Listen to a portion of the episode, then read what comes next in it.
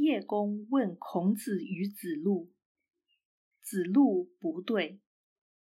子曰：“汝昔不曰，其为人也，发愤忘食，乐以忘忧，不知老之将至云耳。”叶公对子路询问孔子为人一事，子路未回答。孔子说：“你怎么不说？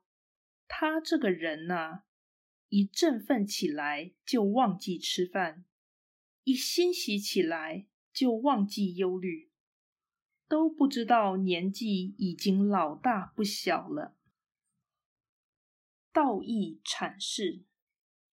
此文是孔子间接的自我介绍，或是若隐若现的自明。这是圣人处于俗世的自觉与形象，有诱导凡夫超凡而观的意思。发愤忘食，暗示心灵重于物质。君子平时温文儒雅。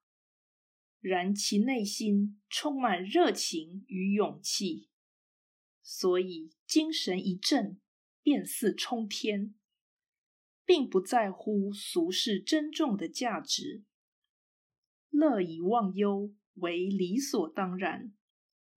问题是，凡人缺乏可借以忘忧之乐，而只能以纵欲解闷。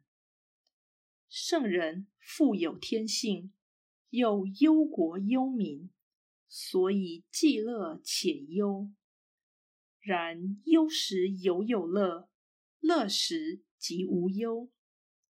乐以忘忧，实为归天，不是陶醉。